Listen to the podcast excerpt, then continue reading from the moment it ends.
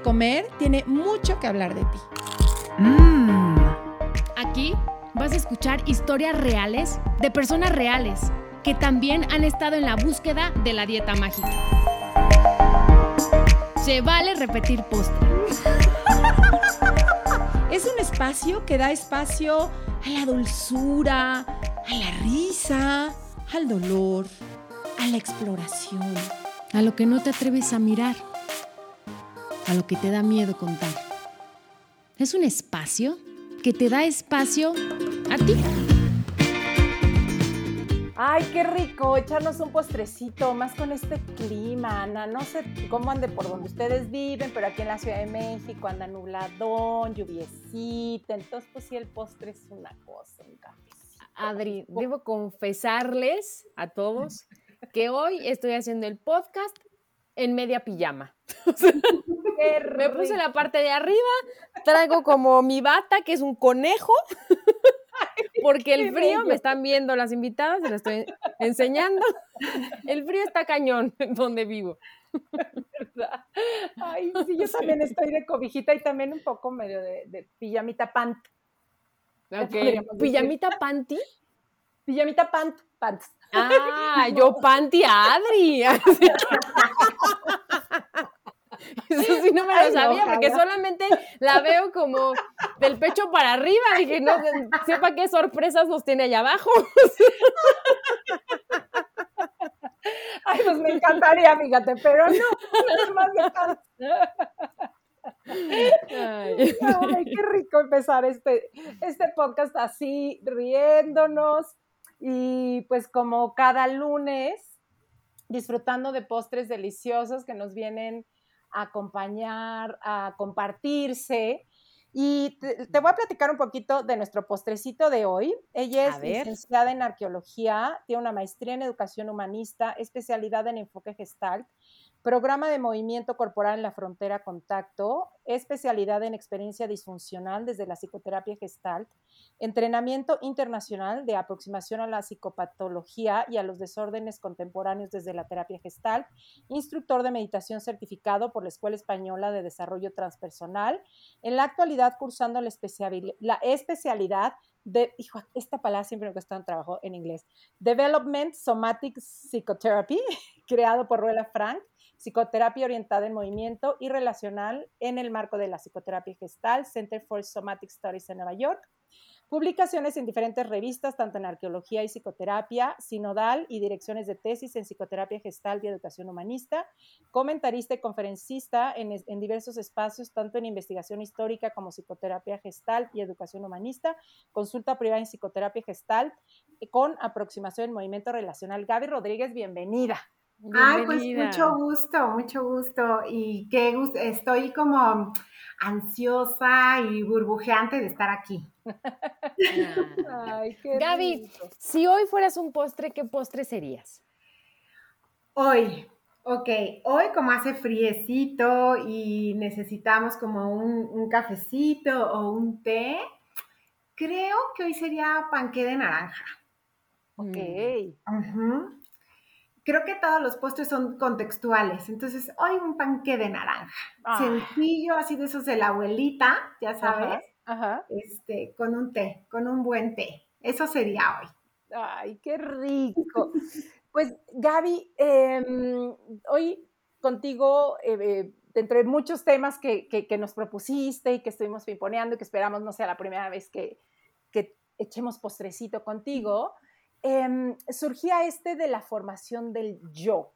Y a mí cuando me lo dijiste, como que el primer impacto es de, ay, claro, pues la formación del yo. Y de veras luego me quedé pensando y dije, ¿y qué es eso? ¿No? O sea, ¿cómo podemos luego hablarlo de sí, el yo y el no? Pero de verdad entender como cuál sería la formación del yo, pues a mí me tienes así de pupila, de así sentadita ya con mi libreta casi, traigo lentes y todo para, para estar muy atenta a que nos platiques de, este, de, de esta fascinación que es la formación del yo. Pues mira, es una aproximación gestalt Ajá. en donde tenemos que mm, entender que la palabra nosotros es lo primero que hay, ¿no? Cuando alguien llega al mundo, un bebé llega al mundo, llega a un mundo que ya está hecho para él. De hecho, ya se le recibe en una casa, eh, se le escoge un nombre y llega a ser parte de la comunidad. Entonces, la formación del yo, creo que es muy importante decir que viene desde nosotros, ¿no? Desde una concepción relacional y que desde que nacemos, ahorita hablamos de los movimientos fundamentales relacionales, desde que nacemos llegamos a un ritmo y a unos movimientos con otros dentro de un entorno. Ok, qué interesante esto. Entonces, la formación de, de, lo que hoy digo yo es una formación que se da en relación con, con el otro y lo otro. Siempre, ya sea físico, que sí lo estés viendo, o en el imaginario, ¿no? Si tú piensas en cuáles son tus miedos o cuáles son tus sabores favoritos o cuáles son tus gustos, siempre va a ser en relación a una historia. Entonces, siempre estamos en relación, nunca estamos separados del mundo. Creo que esto es una de las de los aprendizajes y de los regalos más grandes que nos ha dado la terapia gestal y el, el desarrollo en relación, ¿no? Bueno, para mí. Porque me viene entonces esta pregunta cuando viene este de voy a hacer un descubrimiento de mí mismo, ¿no? Como voy a ver en realidad quién soy yo, ¿no? Y viene mucho este, quiero saber quién soy yo. Eh, como si llegar al yo fuera llegar, no sé, como a un lugar ahí recóndito que seguro está y, y pues también el yo es esto que estoy siendo y que estoy siendo en relación a. Exactamente, sí, o sea, es como, como hay que tener mucho cuidado con estas frases de nunca dejes de ser tú mismo, tú puedes solo, tú, porque siempre me pregunto es cómo, cómo es poder solo, ¿no? O cómo es esto de ser tú mismo cuando siempre eres con el otro. Y mm, creo que hay que entender esto desde el, movimiento, desde el movimiento y desde el momento del nacimiento, ¿no? O sea, cuando una mamá tiene en la pancita al bebé, ya está sintiendo a la mamá y el bebé se está empujando en este líquido amniótico y sintiendo una barrera que lo contiene, una barrera de contención y sabe que puede rebotar ahí. Una vez que nace, que es el primer momento eh, y el primer movimiento, cedes, cedes al espacio, cedes a tu cuerpo, cedes a tu peso y hay alguien que te contiene y te sostiene. ¿No? ¿no? llegas así como solo, llegas a una comunidad y a los brazos de un primer cuidador.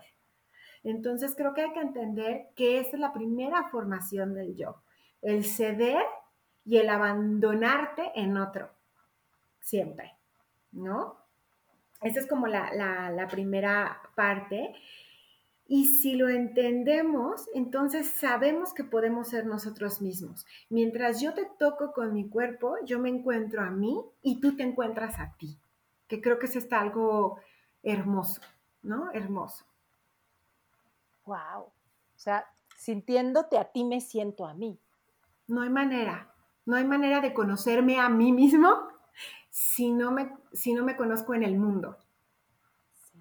Y pienso, no sé, ahorita si yo dijera voy a sentir mi mano, me cuesta trabajo, pero si yo encuentro mi mano con algo más o con alguien más o incluso con mi otra mano, mm, la puedo sentir. Pero así como nada más decir, pues siente tu mano, me costaría trabajo, ¿no? Pero ya se encuentra y la... Necesitas encontrarte con un, con un mueble o necesitas encontrarte con el tacto de, de tu otra mano para saber que estoy ahí con otro, ¿no? Em, y, el segundo movimiento es el de empujar al otro. Quiero decir que esta teoría eh, pues no es mía, es de, es de Ruela Frank y tiene que ver con el desarrollo somático en psicoterapia. Ella basa en seis movimientos relacionales en donde después viene el empujar, ¿no? O sea, un bebé empieza a empujar y se empieza a moldear en los brazos del primer cuidador como diciendo, ¿a dónde llegué? O sea, esto me va a sostener, ¿no? Y empiezas a alcanzar el tacto del otro. De hecho, es muy lindo como esto es un podcast de alimentación y nuestro primer alcance es con la boca.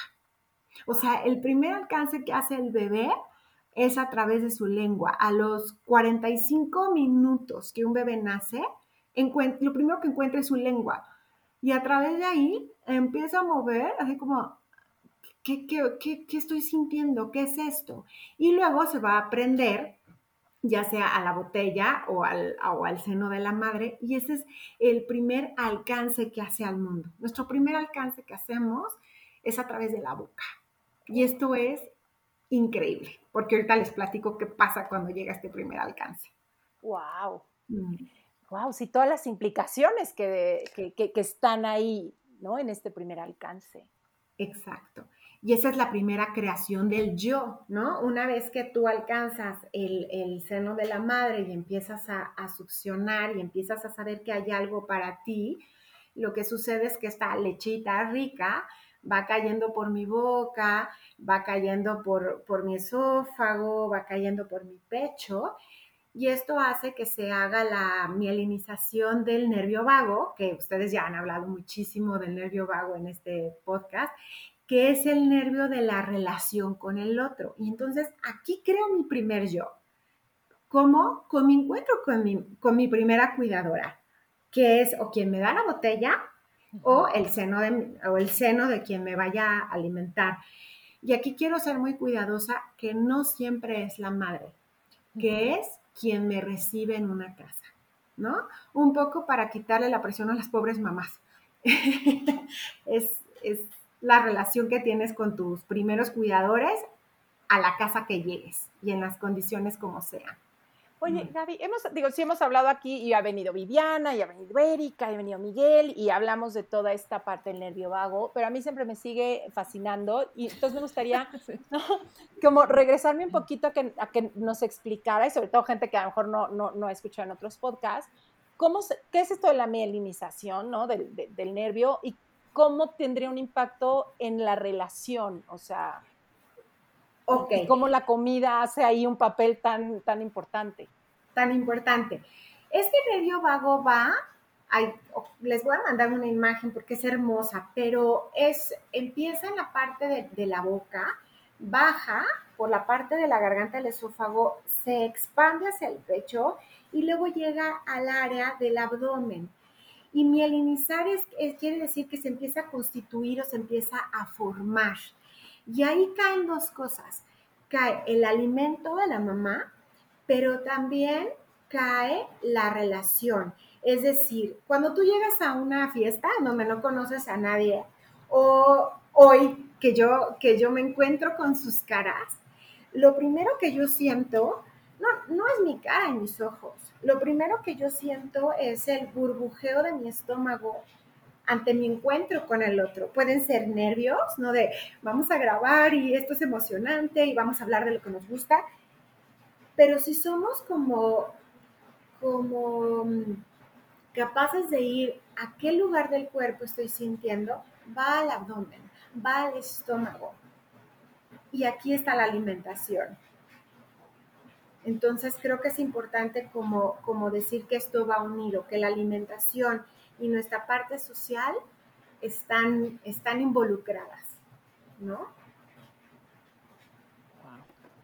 Y por eso cuando estamos estresados, ¿no? En la vida nos da colitis o gastritis, ¿no? Justamente porque ahí está, ¿no? El, creo que el lado social, lo, lo que acabas de decir. Son síntomas, son síntomas sociales, son síntomas son síntomas de la relación, de cómo estoy yo en el mundo y con el mundo y en el mundo, ¿no? Entonces creo que, creo que no podemos dejar de lado esta parte de la alimentación con la parte emocional y de sensaciones y que estas sensaciones me las provoca un encuentro con alguien, siempre, siempre, ¿no? Y como la, pues la comida muchas veces de algún modo como si nos ayudara en este encuentro que a veces pues no sabemos bien cómo manejarlo, ¿no? Y, el encuentro de algún modo con la comida y sí es, digo, porque a mí me ha pasado muchas veces, de este nervio decir, ay, ¿cómo? Y de momento sí baja el nervio, de momento, aunque sea, y luego vuelva. Pero en segundos, claro, porque ese fue tu primer movimiento relacional, o sea, llegas al mundo, tu cuidador te pone en su piel, ¿no? Te, te abraza, te prendes al seno de tu madre y el primer encuentro, el primer alcance que haces con tu boca tiene que ver con esta, con esta cosita rica que sabe y que huele bien, porque el primer calambre, yo no quisiera recordarlo, pero el primer calambre de hambre que te da cuando sales de la panza de tu mamá, tu sensación es de, ya me voy a morir. Esto se está sintiendo horrible, porque allá adentro no lo sentía. Allá adentro estaba conectadita, muy rica, ahí, y me llegaba la comida, quién sabe cómo. Pero este primer calambre de tengo hambre, el bebé no sabe qué pasa. Y entonces cuando viene este primer alcance de la leche materna o en botella, no, importa cómo sea, es, ay, estoy seguro, soy parte de una manada, no me voy a morir. Sí. Claro. Y como muchas veces hoy es lo que seguimos buscando, ¿no? O sea, cuando siento que ya me separé o del mundo o que me duele algo tanto o, o este dolor, es esta hambre relacionada con, con dolor, ¿no? Porque ahorita que lo mencionas, claro, o sea, es como, ¿qué me está pasando? Aquí esto duele, ¿no? Claro. sí, la comida claro. se aliviane. Y luego viene la parte social de la mesa.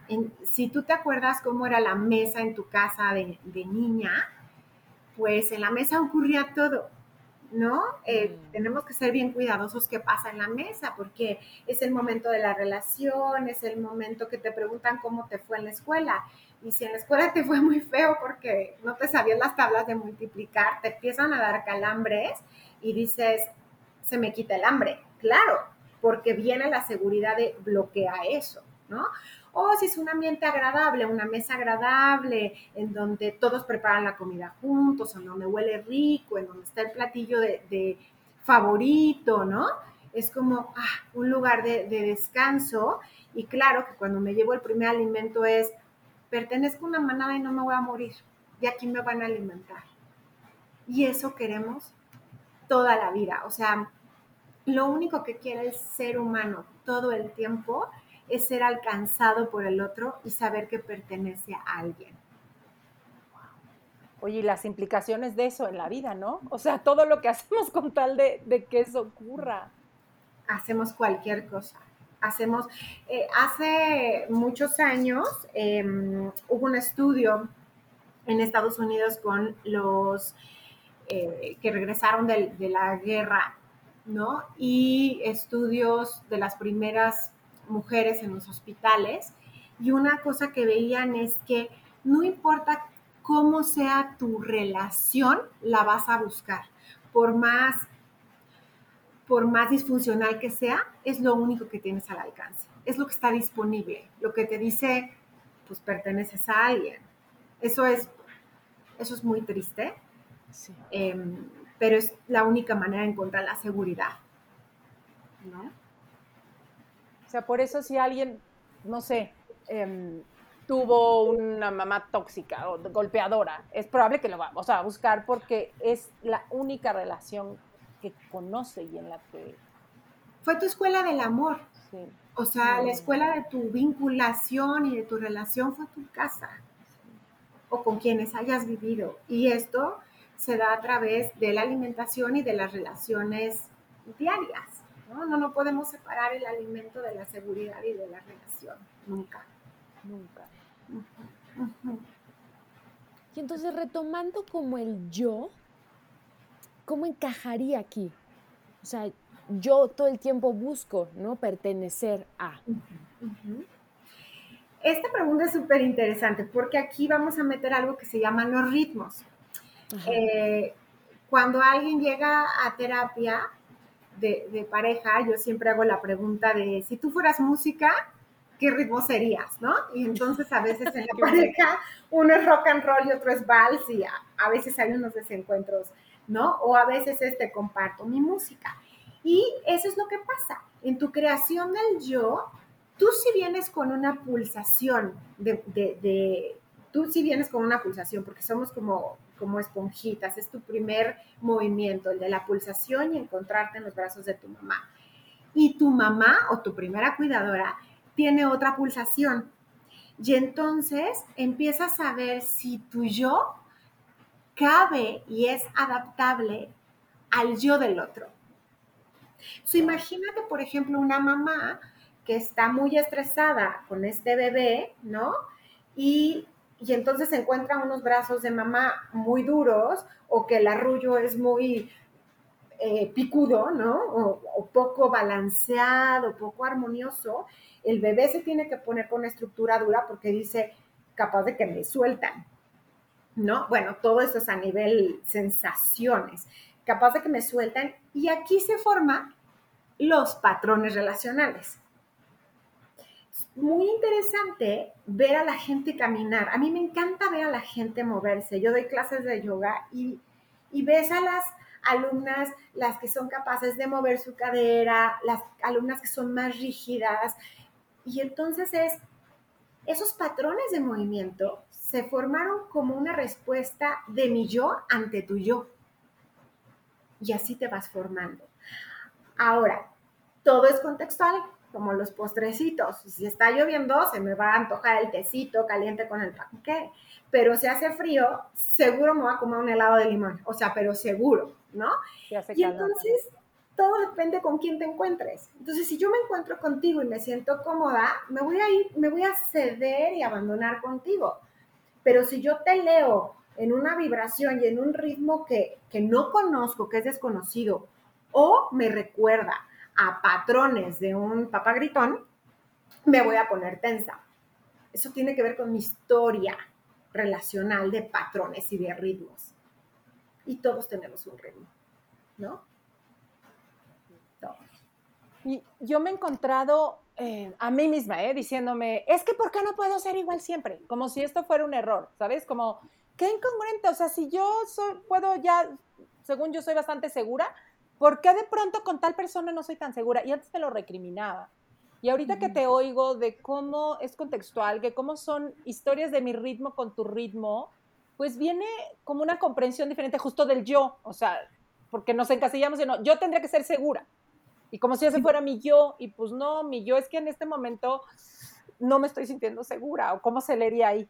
O qué me recuerdas tú, ¿no? O sea, pienso en la, en la terapia que siempre hay que preguntarse como, como terapeutas, qué movimiento, qué palabra, qué tono, qué hice para que tú te simbraras o para que tú te dejaras ver o te dejaras alcanzar, ¿no?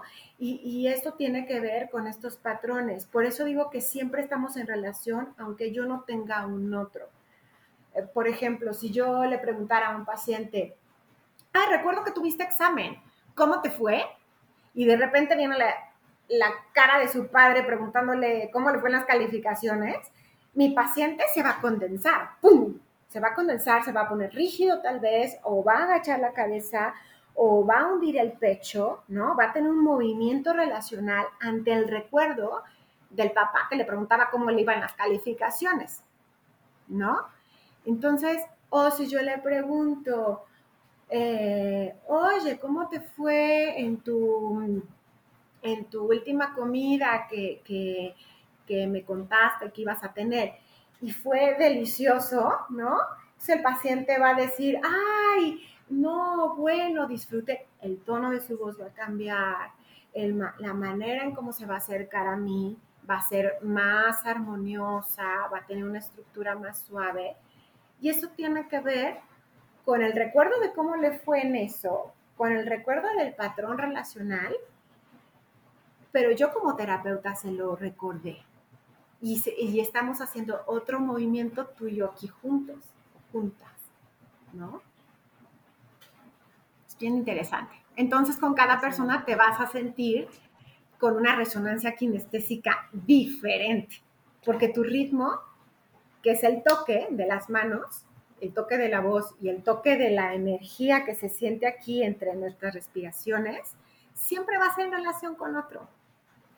Y por ejemplo, mencionaste, cuando tú naces, naces con un ritmo y la otra persona, tu cuidador, tiene otro. Y cuando eres pequeño, ¿no te mimetizas un poco con el cuidador y te puedes convertir un poco como a su ritmo? Claro, Claro, porque te vas a ir adaptando a cómo, a cómo es. Tenemos otra cosa que se llaman las neuronas espejo, Ajá. que es esto, ¿no? O sea, si nos ponemos en la cámara todas juntas y yo me sonrío, inevitablemente ustedes me van a responder con una sonrisa, porque estamos respondiendo kinestésicamente al movimiento eh, gestual del otro. Y esto pasa con los ritmos de los otros. ¿No? Y volvemos a la parte límbica de nuestro cerebro, la parte de la seguridad, en donde, ay, parece este, que este ritmo le gusta a mamá. Claro, claro. ¿No? Y entonces empiezo a hacerlo. Y entonces empiezo a hacerlo. Y otra cosa muy interesante es, parece que este ritmo no le gusta a mamá. Lo voy a repetir para asegurarme de que aún siendo así, me va a querer. Órale. O sea, están las dos. Están las dos. Están las dos. Tú fíjate con un, con un bebé y, eso va a estar, Ana, buenísimo para ti ahora que empiece a caminar. Sí, ya este, empezó. Ah, bueno, es que le dices hasta la rayita, ¿no? Y entonces va a ir hasta la rayita, va a llegar a la rayita, va a voltear a verte y va a sacar su pie de la rayita.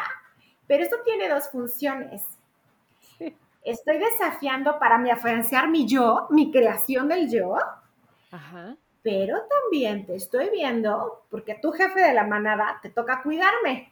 Y entonces, si yo saco el piecito para allá, me vas a decir, no, cuidado, mamá dijo que no. Y entonces yo digo, ah, bueno, hay un adulto que me está cuidando.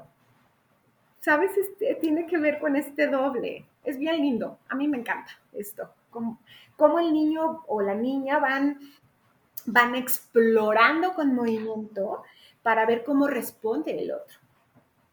Claro, ¿qué estímulo tiene, obtiene del otro? ¿Qué estímulo obtengo del otro? ¿No? Por eso el adole, que es la segunda oportunidad que se les cae todo el, la red neuronal y la están rehaciendo como segunda oportunidad, este, desafía tanto a, las figuras de autoridad y a los papás. Como, a ver, si pasamos esta, es que nos queremos mucho, ¿no? claro, por eso tiene que haber un azote de puerta, un rompimiento y un grito. O sea, más vale que sí haya, más vale que sí haya, porque es la prueba de que aún siendo este, tú me amas. Me aseguro de eso. ¿No? y me quedo pensando en qué pasaría si desafío y nadie me dice nada, ¿no? Y esta conducta se repite. Me voy a ir a conducta de riesgo. Me voy a una conducta de riesgo. Y, por riesgo puedo subirme a la, a la moto a toda velocidad, que eso lo va a hacer un cerebro masculino principalmente. Y me voy a una conducta de riesgo alimenticio. Voy a comer sin final o voy a dejar de comer. ¿Sabes? O sea, es, siempre se van a ir a una conducta de riesgo. Recuerdo mucho una paciente que, se quedó eh, huérfana de mamá y estaba adolescente y, el papá trabajaba todo el día este, y ella por llamar la atención se quedaba en las fiestas hasta bien tarde para ver si el papá le hablaba por teléfono. porque estaba esperando, sí, porque estaba esperando el llamado del otro.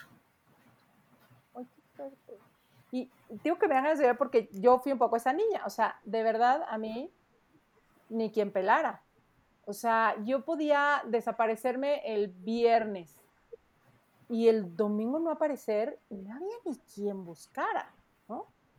Y yo lo que aprendí, fíjate, por un lado sí, ahorita lo veo quizá en el tema de la comida, a no poner límites, o sea, a no, y a pegarle de gritos a mi mamá con eso, porque como odiaba verme gorda y comer, era como, párame, o sea, a ver si, si aquí, aquí sí me detienes, no sé, por un lado, ¿no?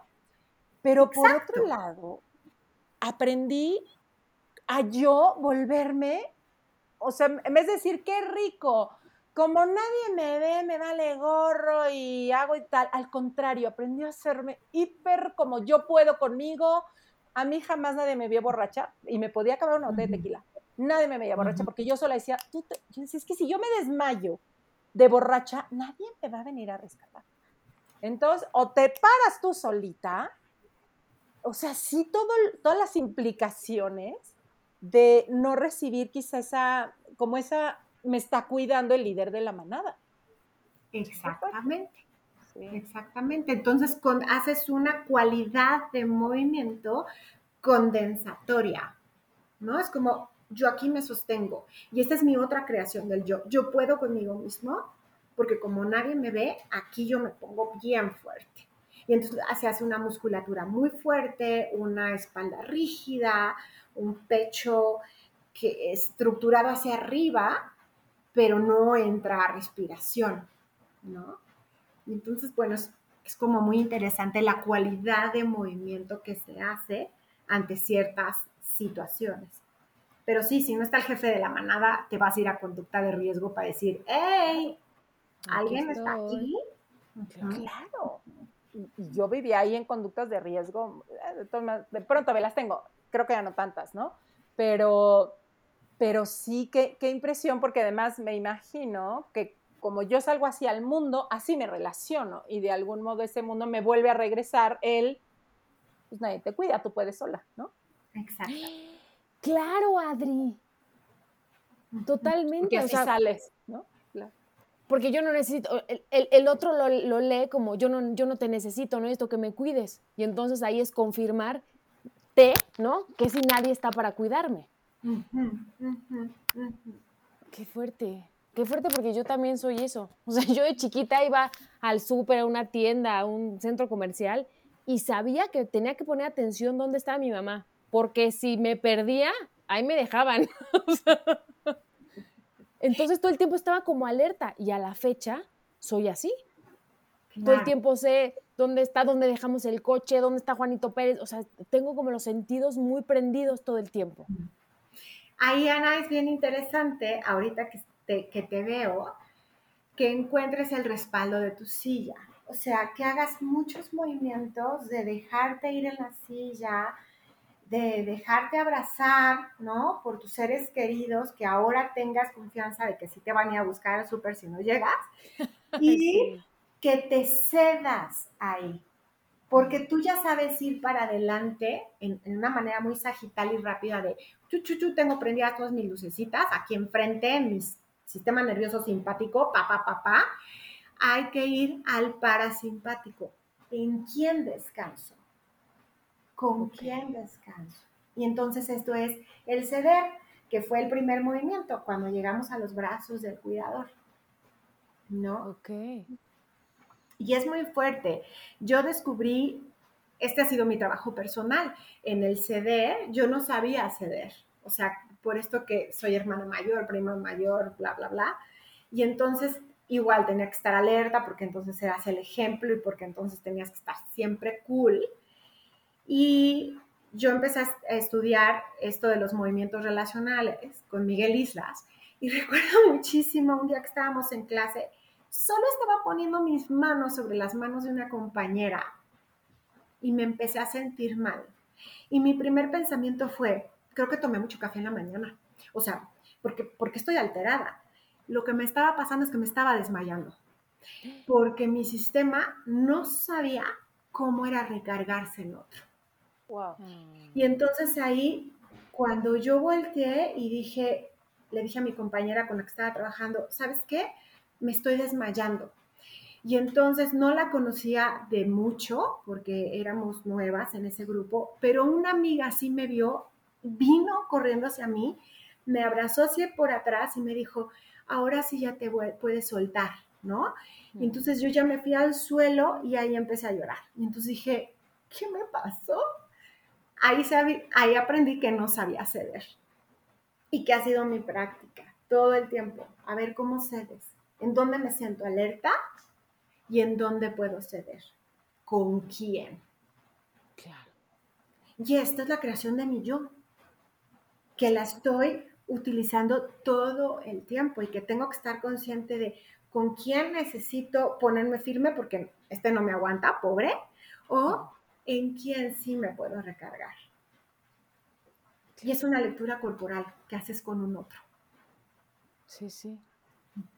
Que la hace como tu, tu sistema como de, de, no sé cómo llamarlo, como de percepción. No es que hagas una lectura corporal consciente, ¿no? O sea, es como tu propio movimiento lee, lee al otro y sabe dónde va a poder, dónde no va a poder. Exactamente, porque vas haciendo un repertorio de movimiento relacional. Ese es tu yo. Ya, ah, cuando voy a subirme al metro, pues me voy a poner muy alerta, que ahí es muy funcional. Con esto quiero decir que no hay nada funcional y no hay nada disfuncional. O sea, hay contextos en donde vas a necesitar toda esa energía y estar alerta, como es el metro, ¿no? Para quienes vivimos en la Ciudad de México o los que viven en España o los que viven en París, tienen que estar en el metro súper alertas, ¿no? Y ahí es una conducta muy funcional. Pero tal vez cuando llego a casa, sí tengo que tener un lugar donde ah, poder recargarme después de esto. Y eso también es funcional, ¿no? Tanto el ir como el, como el regresar. Y esto es la creación de mi yo en relación con mi contexto y, lo que esté sucediendo en mi entorno. O sea que la creación del yo tendría que ver, no sé, como lo estoy entendiendo, con, con poderme, no sé si sea correcto lo que voy a decir, como conocer o como con, o sea, me quedo ahí volando un poco como cómo sería la creación de mi yo. tu repertorio de movimiento. Eso, a eso vas a terapia ampliar tu repertorio de movimiento. Es decir, siempre tendré el movimiento de alerta. En eso soy experta. Bueno, creo que aquí las tres somos expertas en el alerta. en, el borde de la silla, sí. sí. en el borde de la silla de, pues marcan listos fuera, ¿no? Somos expertas, ya no lo sabemos. Nuestro aprendizaje de repertorio es irte a clase de yoga a la posición de Shavasana o tiéndete en el sillón o déjate abrazar y ayudar. Ese es el otro aprendizaje que tenemos que, ir ampliando para que sepas que sí hay lugares, que no siempre tienes que estar chispa, ¿no? A veces tienes que poder descansar, ¿no? Y saber en qué momento, ¿no? Para que tú lo hagas y sentirte cómoda. No decir, ay, no, llego a mi casa y aquí sí, con mi esposo, me relajo y yo sé que él me puede sostener o con una amiga, ¿no? Está padre, porque aparte no es pelearte, ¿no? Con tu yo, ¿no? Con tu, digamos, tu primer yo, que es este que está aquí listo para la batalla, ¿no? Decir, oye, también está esta otra parte que está rico, ¿no? Y, y hay una, un abanico de posibilidades también. Ese es el repertorio, tu abanico de posibilidades. ¿no? y saber leer con quiénes Exacto. lo puedes hacer. Que esto es lo hermoso. O sea, la creación del yo siempre es con mis otros, con el nosotros, ¿no? Y entonces no hay como un yo al cual llegar, o sea, como un yo definitivo, como absoluto, como esto de voy a ir a encontrar mi verdadero yo, este, y lo tengo que ir a encontrar y como si fuera un lugar al cual llegar, como si fuera este, un, único. O sea, es, o sea, como tenemos muchos yo, pues, no sé. Sí, la, mm, la definición de completud o de llegar a la perfección es la muerte. Entonces, no quieres llegar ahí. Más bien es, ah, lo, lo dijimos en esta plática, es continuamente estoy siendo, estoy siendo contigo, ¿no? Es decir, a ver, yo tengo 50, voy a cumplir 51 años, ya no voy a correr, ya no voy a hacer un triatlón, o sea, creo que ya no aspiro a eso. Eso lo aspiraría a los 20, 25. Hoy es una construcción nueva de mí, es un repertorio nuevo que tengo que manejar de mí pero eso no quiere decir que no tenga un proyecto al cual entonces me tenga que reconfigurar en este nuevo repertorio de movimiento según el contexto y las condiciones que se estén dando. Nunca voy a llegar a ningún, la cosa no es llegar a ningún lado, no voy a llegar al conocimiento de mí mismo, porque mañana ya soy otra, por suerte. Sí. Sí, sí, sí, sí, sí, sí. las escucho y de verdad digo, ay, o sea, siento paz.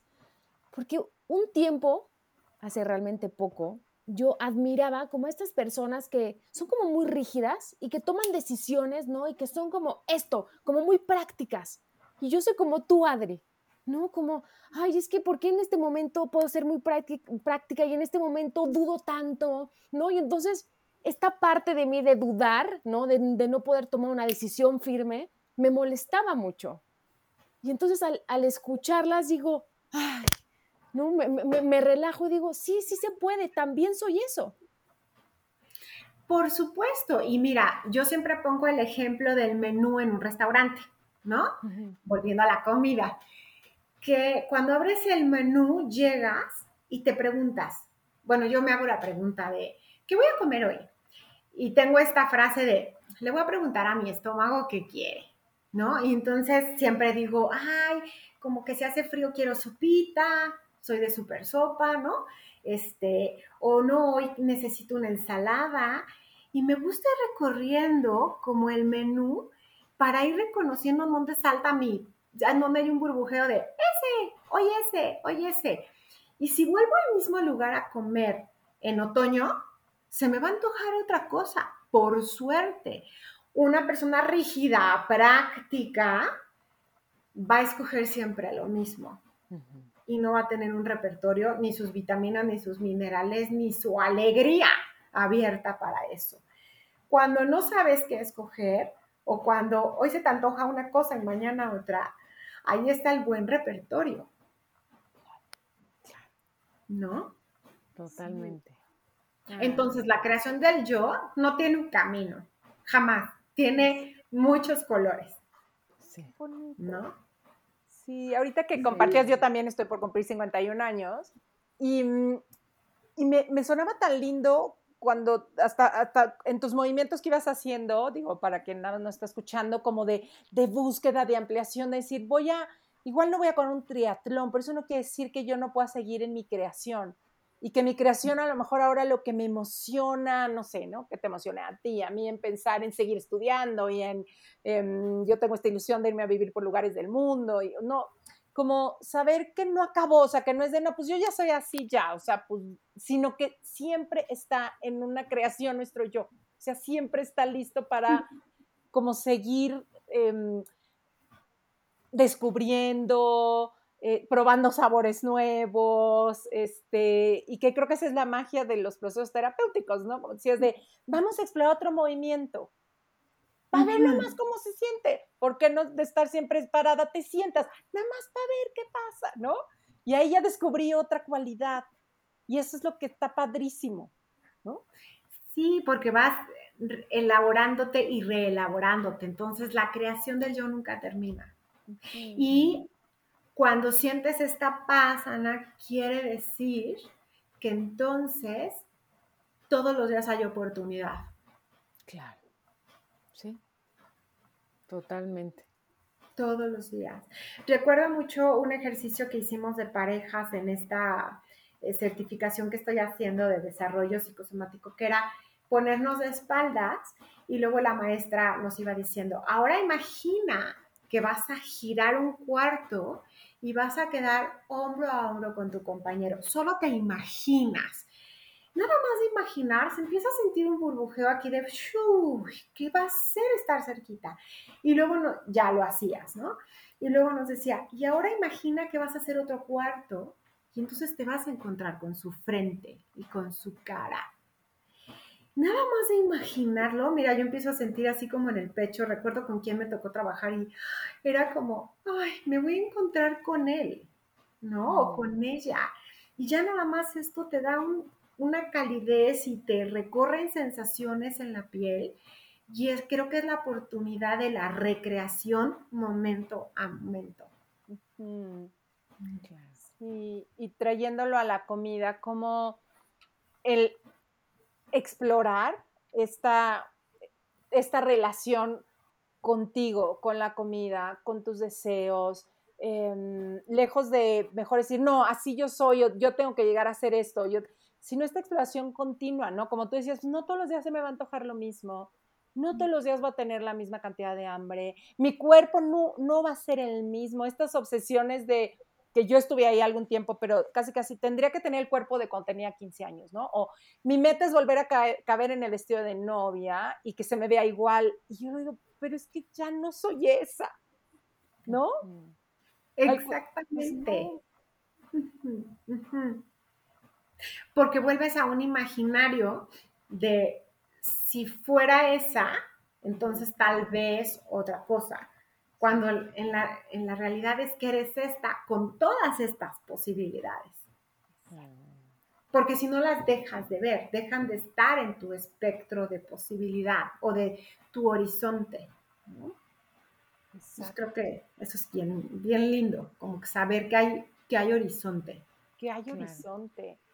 Y, y, qué bello. Yo nada más quisiera, nada más antes de terminar, que nos terminas con los eh, porque estaba este ceder, este empujar y hay otros ah, que tienen un impacto, vamos, que van generando no solo en eso, ahorita que ponías tú este ejemplo de tú misma aprendiendo a ceder, ¿no? que es como algo que igual nunca se, bueno, a mí antes de saber de estos temas no se me hubiera ocurrido nunca, ni que había movimientos, ni que podíamos accesar a ellos, ni que tenía un impacto tan fuerte.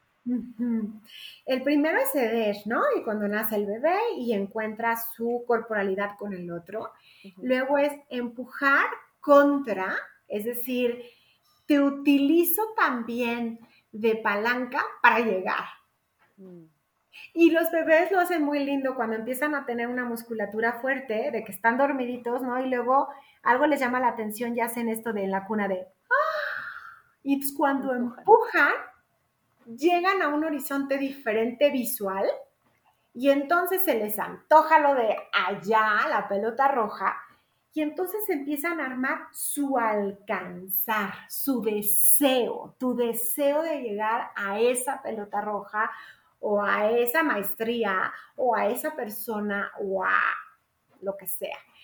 Y una vez que alcanzas, lo tomas hacia, como un abrazo, ¿no? es como te tomo hacia y, me alimento de ti, hablando de una persona, ¿no? De un abrazo, te tiro hacia mí, tomo, te tiro hacia mí, y una vez que ya me llené de ti y estuvo rico, te dejo dejarnos de. Entonces, este es un círculo que hacemos todo el tiempo. Con los alimentos es a que cedo y entonces lo que se me antoja es esta, este alimento, esta agua, y entonces empujo, alcanzo, tomo, tiro y luego voy a dejar de beber agua, ¿sabes? No se me va a hacer una compulsión, sino tengo la capacidad de dejar eso, porque luego voy a ir a buscar otra posibilidad. Pero ¿cómo luego? La compulsión, perdón, perdón la compulsión se hace es, ya te tengo, ya te tengo, no te voy a dejar nunca. Alimento, persona, pensamiento, lo que sea, ¿no? Como que estos movimientos quizá no, los aprendimos o no estuvieron disponibles, o yo no sé, ¿no? Que dices, no sé soltar, o, no sé tomar, o no sé alcanzar, o es peligroso. Qué interesante. Si te dejo, ¿qué tal si ya no hay más para mí? Ay, sí. Sí, sí. Qué fascinante. Sí, Gaby, ¿dónde te podemos encontrar? Pues mira, principalmente en mi red, en mi red de Facebook, cada lunes igualmente publico algo. Este, siempre tengo una reflexión, Gabriela Rodríguez Psicoterapia. Y la verdad es que en la red que más utilizo, descubrí que me gusta escribir y, eh, y que, que, era mi manera de alcanzar el mundo. Y bueno, ahí me pueden encontrar. ¿No? Este, es mi red más, más activa y donde siempre estoy revisando y dialogando con la gente y, me regalan sus comentarios y bueno, ahí estoy más presente. ¿no? qué padre, Gaby. Igual para quien quiera, ¿no? Terapia, este... Sí. Acercarse a ti. Alcanzar. Ajá, alcanzarme. Ok, pues qué delicia de postre, Gaby. Muchísimas gracias por compartirte con nosotras. Ay, no, de nada, me encantó. Podríamos hacer un, podcast de cada movimiento, esa es la cosa. pues hacemos. Sí. Sobre fíjate, me, me, pareció bien interesante este de la compulsión, ¿no? O sea, cómo ver a la compulsión desde, este, desde estos movimientos me parecería súper interesante. ¿No? Es un trabajo más amoroso. Es no de, eres una compulsiva o eres un compulsivo, es ¿Qué hay detrás de eso que es tan peligroso dejar de hacerlo? Cualquier movimiento, ¿eh? No, lo tenemos que repetir postre, Gaby. Repetimos Ya te comprometiste aquí. Sí, me encanta hablar de este tema. Es como un descubrimiento mío y, que, además hace con los pacientes y es hermoso, la verdad. Qué hermoso.